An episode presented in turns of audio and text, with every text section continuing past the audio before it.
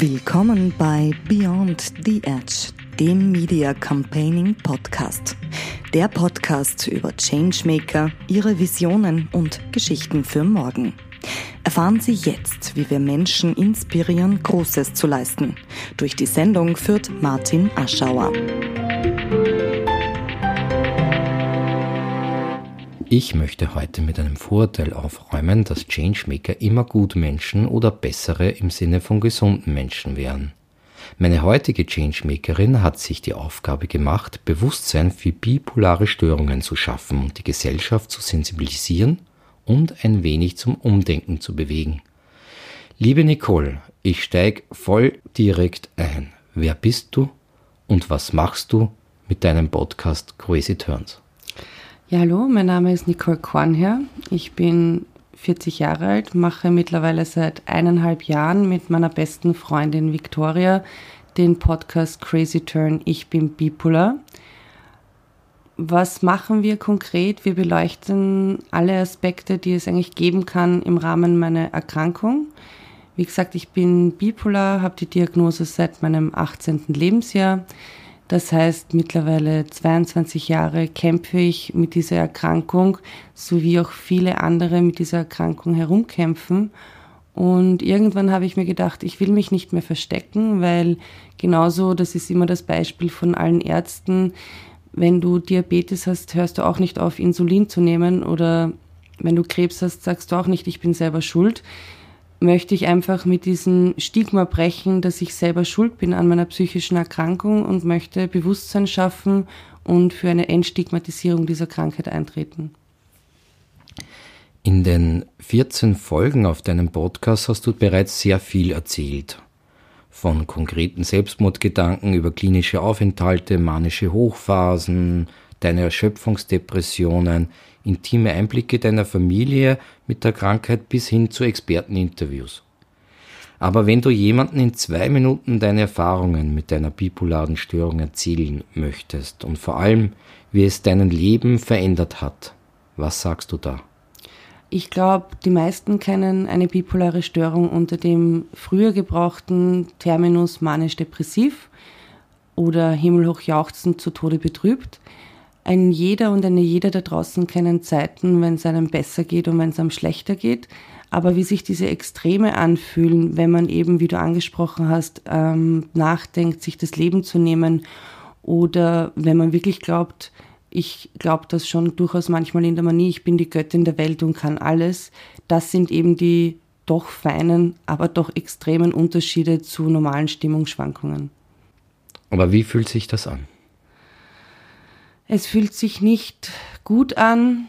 Auch eine jede Manie zum Beispiel. Ich habe in unserem Podcast immer sehr viel Gewichtung auf das Thema Manie, weil meines Erachtens das Thema Depressionen sehr weit verbreitet ist. Viele Promis haben sich schon geoutet, dass sie Depressionen hatten.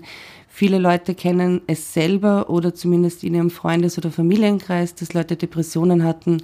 Es fühlt sich ganz grauslich an, wenn so eine Schwere sich in der Brust ausbreitet und einem die Luft zuschnürt und man einfach nicht mehr vor und zurück weiß und sich nur noch dunkle, schwarze Nebelschwaden irgendwie um die Ohren schlägt.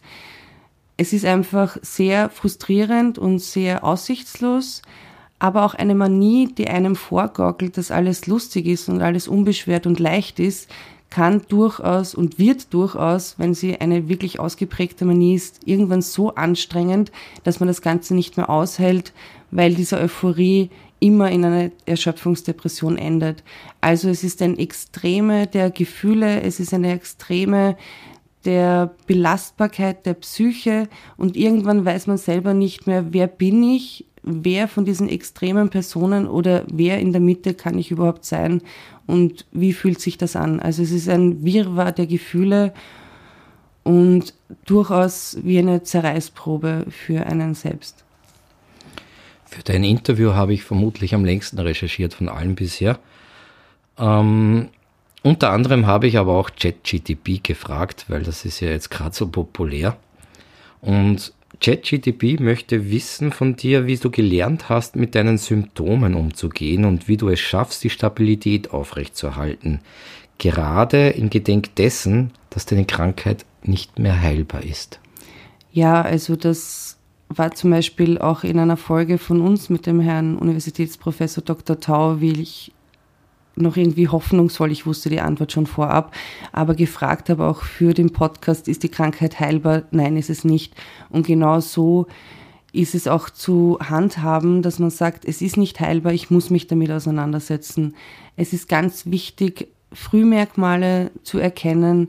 Also zum Beispiel konkret, wenn wir wieder über die Manie sprechen, das ist der unruhige Schlaf, der Redeschwall, der sich einstellt oder auch die Ideen, die einfach nur so dahinschießen. Also man muss sich das vorstellen, dass in den Neuronen, die werden befeuert und es ist einfach eine Überforderung für einen selbst, wenn man sich denkt, das könnte ich machen und das könnte ich machen und das könnte ich machen und dann überhaupt das könnte ich noch machen.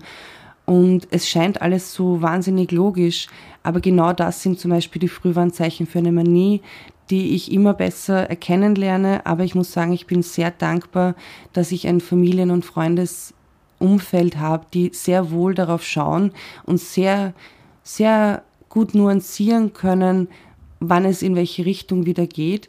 Und wie in der Manie sind halt auch ganz wichtig die Kennzeichen einer Depression zu kennen, wenn sich die Gedanken verdunkeln, wenn es irgendwie so ein Tunnelblick wird, wenn die ständige Angst vor der Zukunft wieder zuschlägt oder die eigene Unzulänglichkeit einen zu erdrücken scheint, dann wird mir klar, das bin nicht ich, das ist nicht die, der stabile Anteil von mir, weil ich habe nicht nur kranke Anteile in mir, ich habe auch stabile Anteile.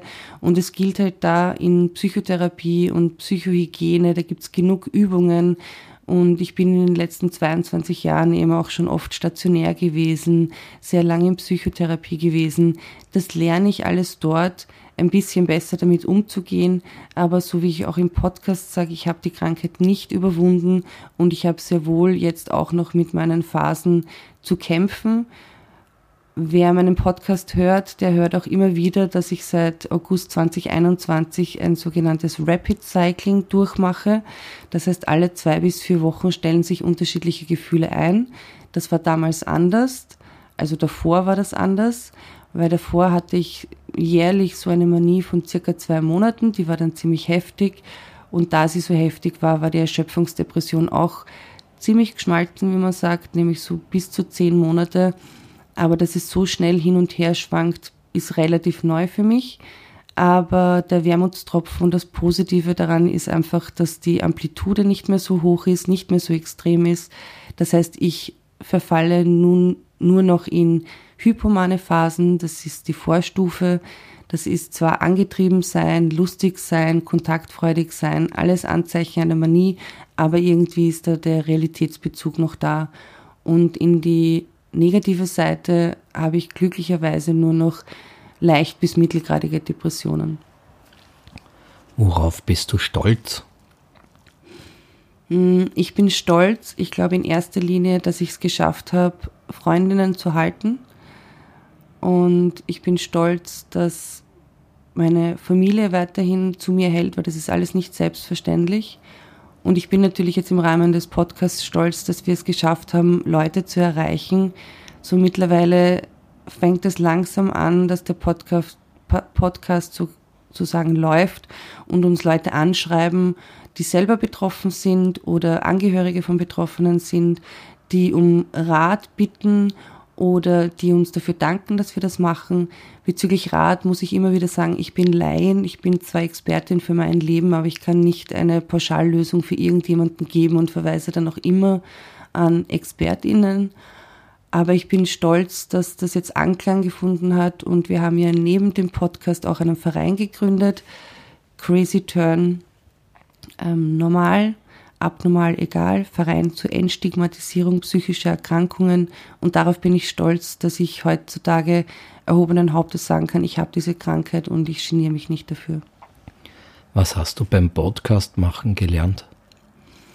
Ähm, so wie du jetzt gerade gesagt hast, und das ist jetzt eine Ehre für mich, dass du so viel recherchiert hast für dieses Interview, ich muss auch sehr viel recherchieren in mir selber. Ich muss mir über gewisse Punkte klar werden, wenn wir zum Beispiel auch ExpertInnen-Interviews machen, geht es auch immer so darum, Fragen zu stellen, die mich selber brennend interessieren und dann wieder Rückkopplung, warum interessiert mich das?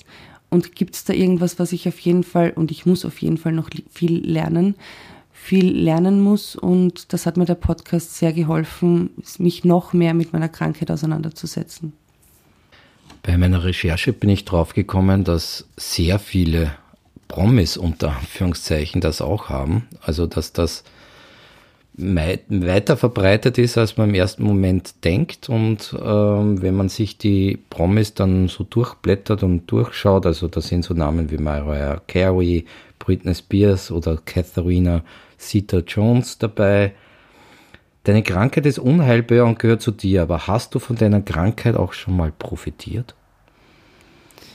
Ja, ich glaube, so wie ich sage, eine jede Person sollte Psychotherapie machen, weil es für eine jede Person irgendetwas gibt, was es aufzuarbeiten gibt, bin ich quasi, das klingt jetzt sehr pervers und komisch, aber dankbar für die Krankheit, dass ich mich mit mir beschäftigen muss, mit mir beschäftigen darf und dass auch das irgendwie tiefgründig ist und dass ich sage, ich schwebe sicher nicht an der Oberfläche herum, sondern ich beschäftige mich mit Problemen, mit Thematiken profund und bin dankbar, dass ich auch dort hinschauen darf.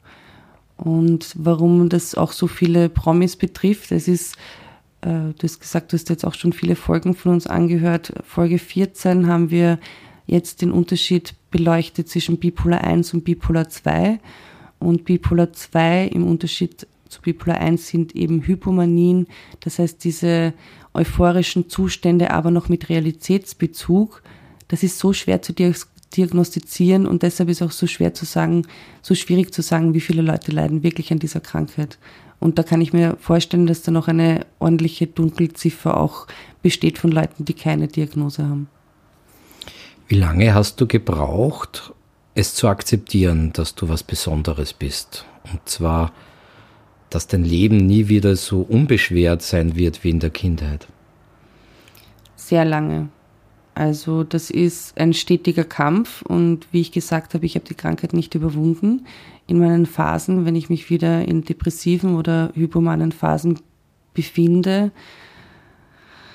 ist es noch immer schwierig, aber es wird immer besser. Ich glaube, auch da, man sagt ja, im Alter wird alles etwas leichter und reflektierter, außer die physischen Gebrechen, die man bekommt. Aber ich glaube, dass ich schon mit, mit steigendem Alter gesehen habe, das ist einfach so und was in der Psychotherapie zum Beispiel sehr oft praktiziert wird, was geübt werden muss, ist radikale Akzeptanz.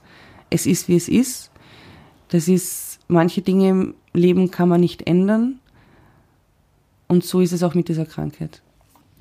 Und wie kämpfst du gegen die Stigmatisierungen und die verzerrten Wahrnehmungen von bipolaren Menschen?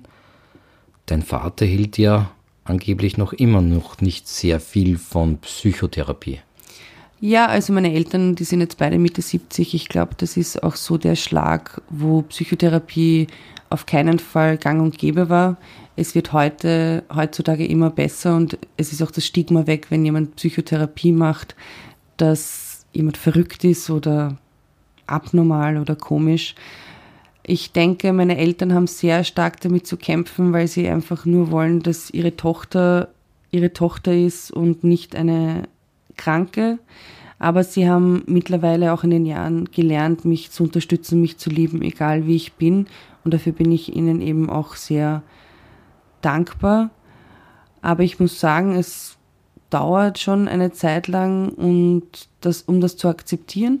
Aber ich denke mir, vor allem jetzt mit dem Podcast, wo ich so viel positive Resonanz jetzt bekommen habe, dass ich sage, ja, ich dürfte wirklich am richtigen Weg zu sein und ich dürfte wirklich mich richtig entschieden haben und offen und ehrlich mit der Krankheit umzugehen.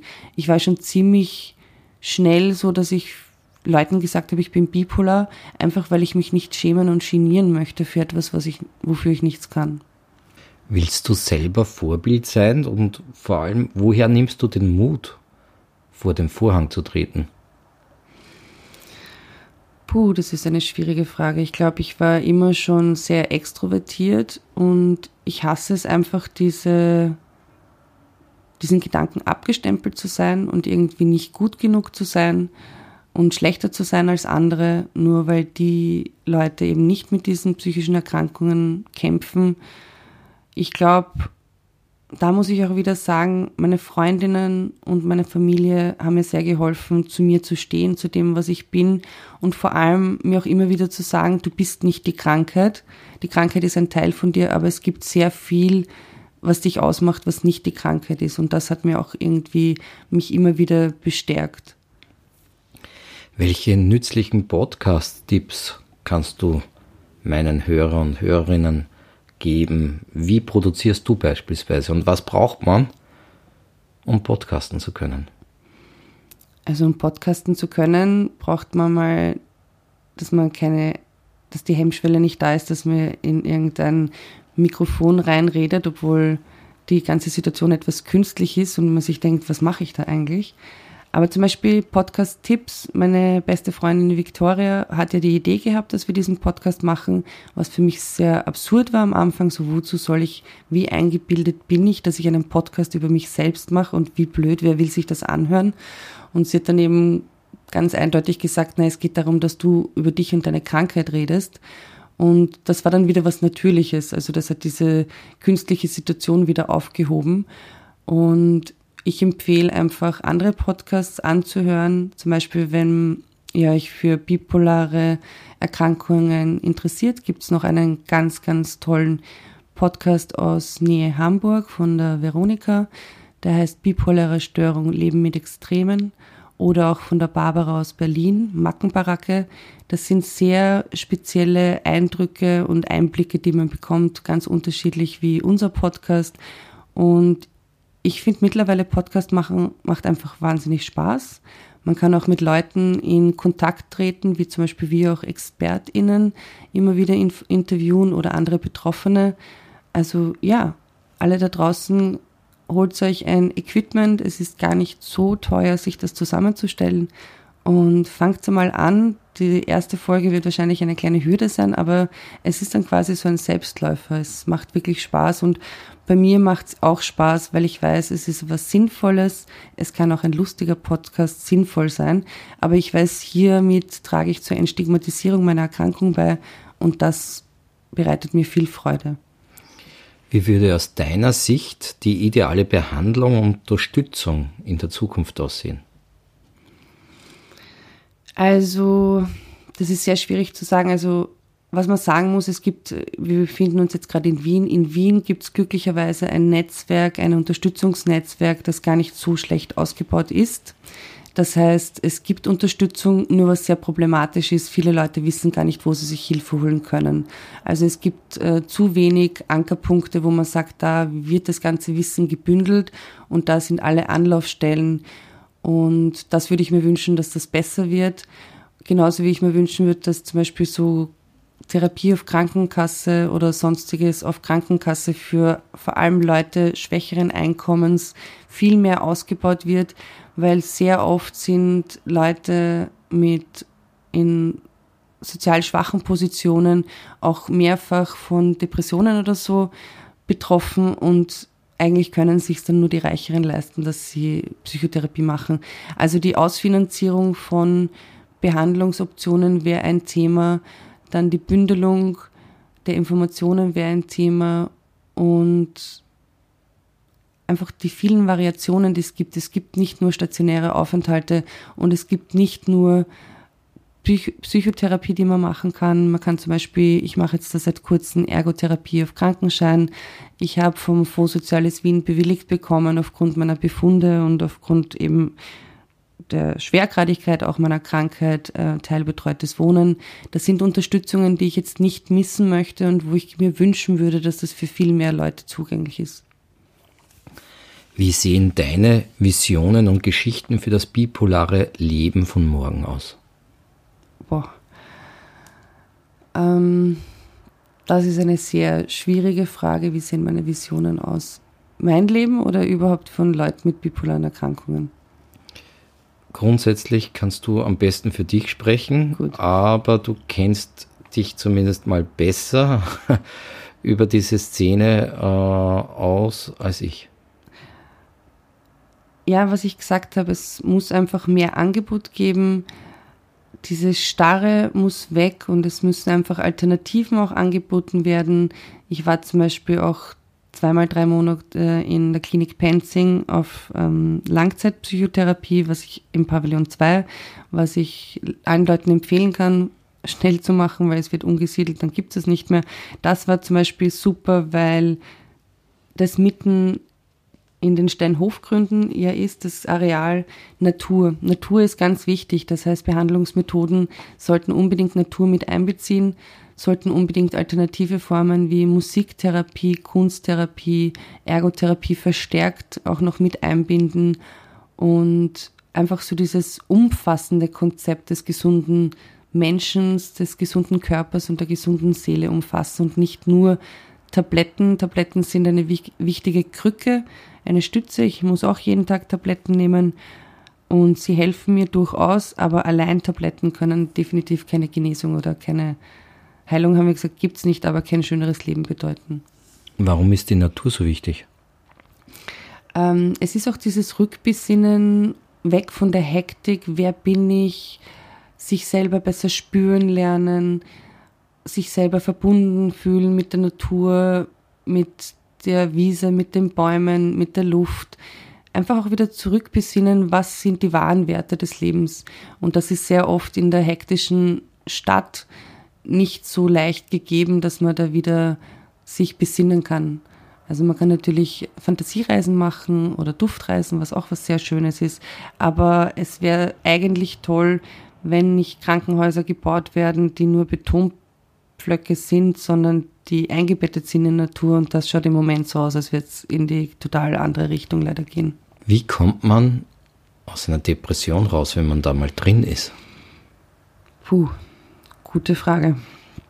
Also es ist so, dass ich mich, ich habe gesagt, Rapid Cycling seit ein paar Tagen wieder etwas depressiv verstimmt bewege und ich mich auch frage, wie komme ich raus? Warum ist das jetzt eigentlich so, dass letzte Woche war, war noch alles relativ okay und jetzt ist schon wieder so, hm, so mau und ich fühle mich schon wieder ein bisschen gedrückt.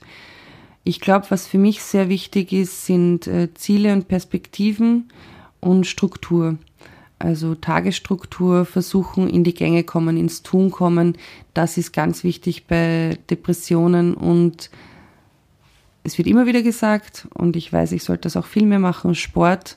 Es ist sich mit Sachen beschäftigen, die man früher immer gern gemacht hat, die in den Vordergrund wiederholen und nicht das, was im Moment alles blockiert ist und sagen, es gibt nichts und ich kann nichts und ich bin nichts. Jeden zweiten Montag im Monat neu auf mediacampaigning.net oder jeder anderen digitalen Podcast-Plattform dieser Welt. Changemaker im Gespräch über Visionen und Geschichten von morgen. Der Podcast von und mit Media Campaigner Martin Aschauer.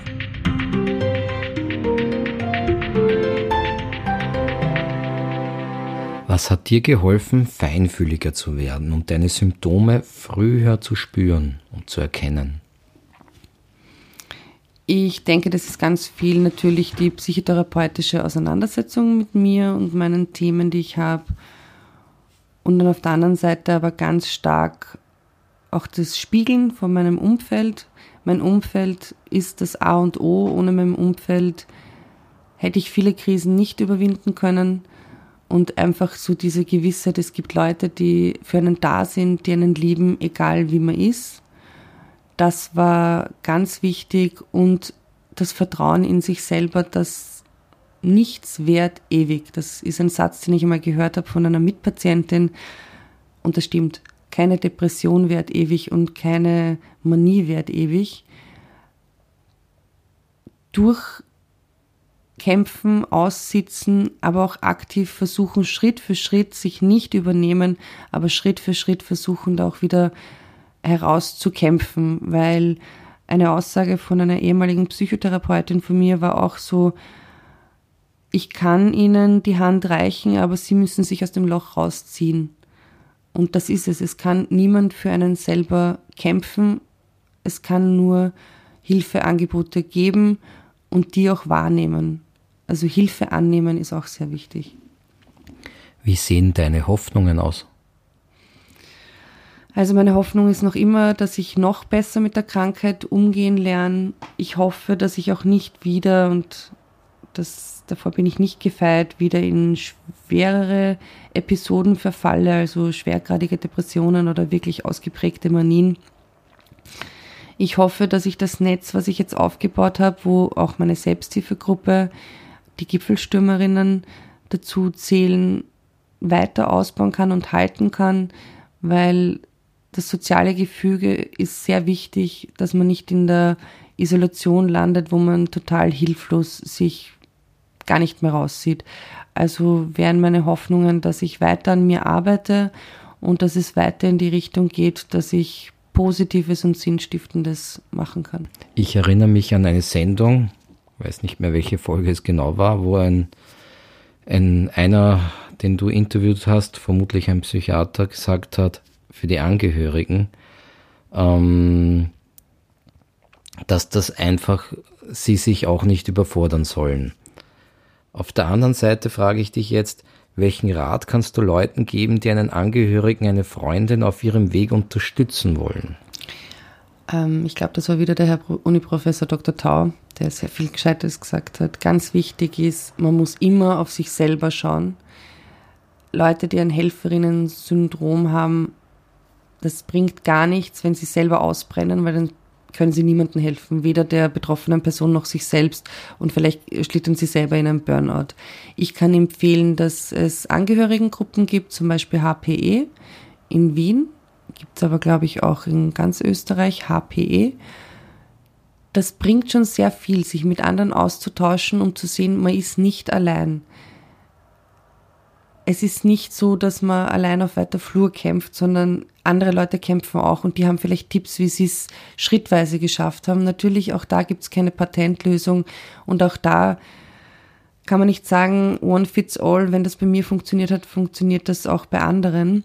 Aber ganz wichtig ist, dass Angehörige auf sich schauen sollen, Ruhe bewahren und aber auch Abstand nehmen, wenn sie es brauchen. Ich habe das zum Beispiel einer meiner besten Freundinnen.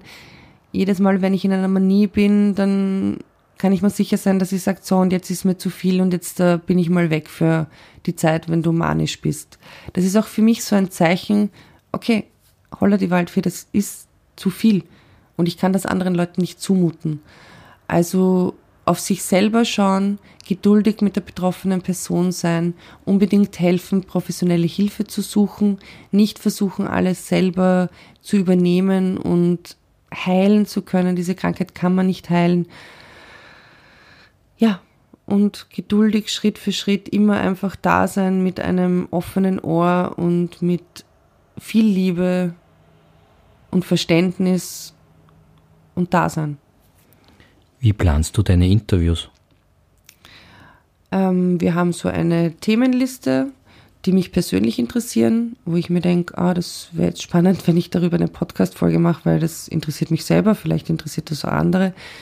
Dann gleiche ich die mit der Victoria ab und dann schauen wir, ob wir Interviewpartnerinnen finden. Also wir haben jetzt für 2023, 2024 schon sehr viele Themen.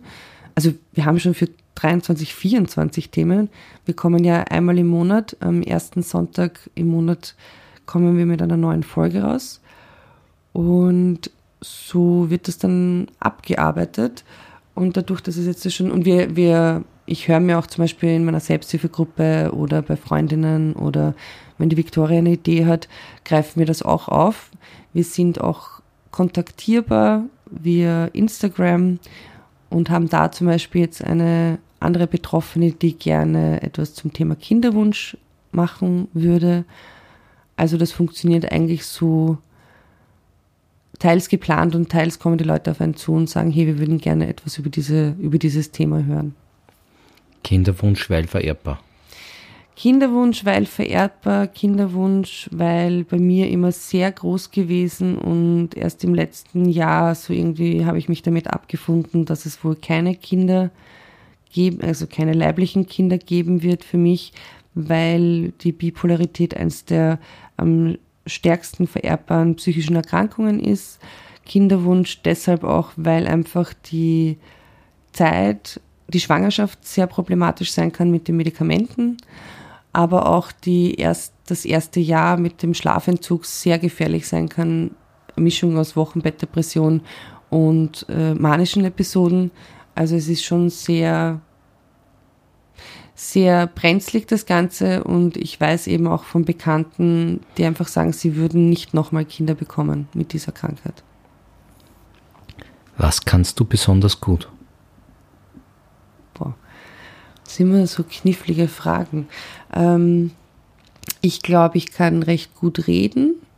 Deswegen mache ich auch gern den Podcast. Ich hoffe, dass ich relativ eloquent die Sachen rüberbringen kann, aber auch gleichzeitig in einfacher Sprache, die ich rüberbringen möchte. Und ich kann, glaube ich, gut Leute zusammenhalten. Also das habe ich auch gesehen in meinem Freundeskreis, wo sich Freundinnen bei mir bedanken und sagen, wenn du damals nicht geschaut hättest, dass wir zusammenhalten und uns noch weitersehen, obwohl sich die Schulen zum Beispiel getrennt haben, so in Oberstufe oder Studium. Das kann ich auch sehr gut, Gemeinschaftsgefüge zusammenhalten. Und ich organisiere sehr gern Sachen und gründe Vereine also ich habe auch in einem anderen Verein, bei dem ich tätig bin, in einem Medienkollektiv wientv.org und jetzt gibt es seit dem 8.3.22 einen feministischen Spin-off FemTV. Also ich filme auch sehr gerne und mache Videos. Also ich versuche mich kreativ zu betätigen. Was macht dir Angst?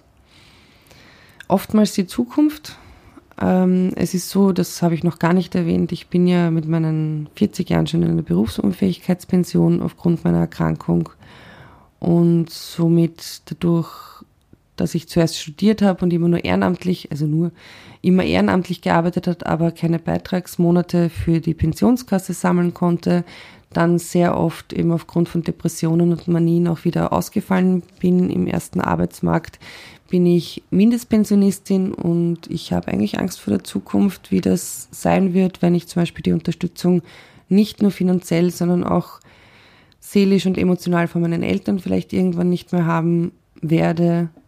Das macht mir Angst. Das ist am Existenzminimum lebend.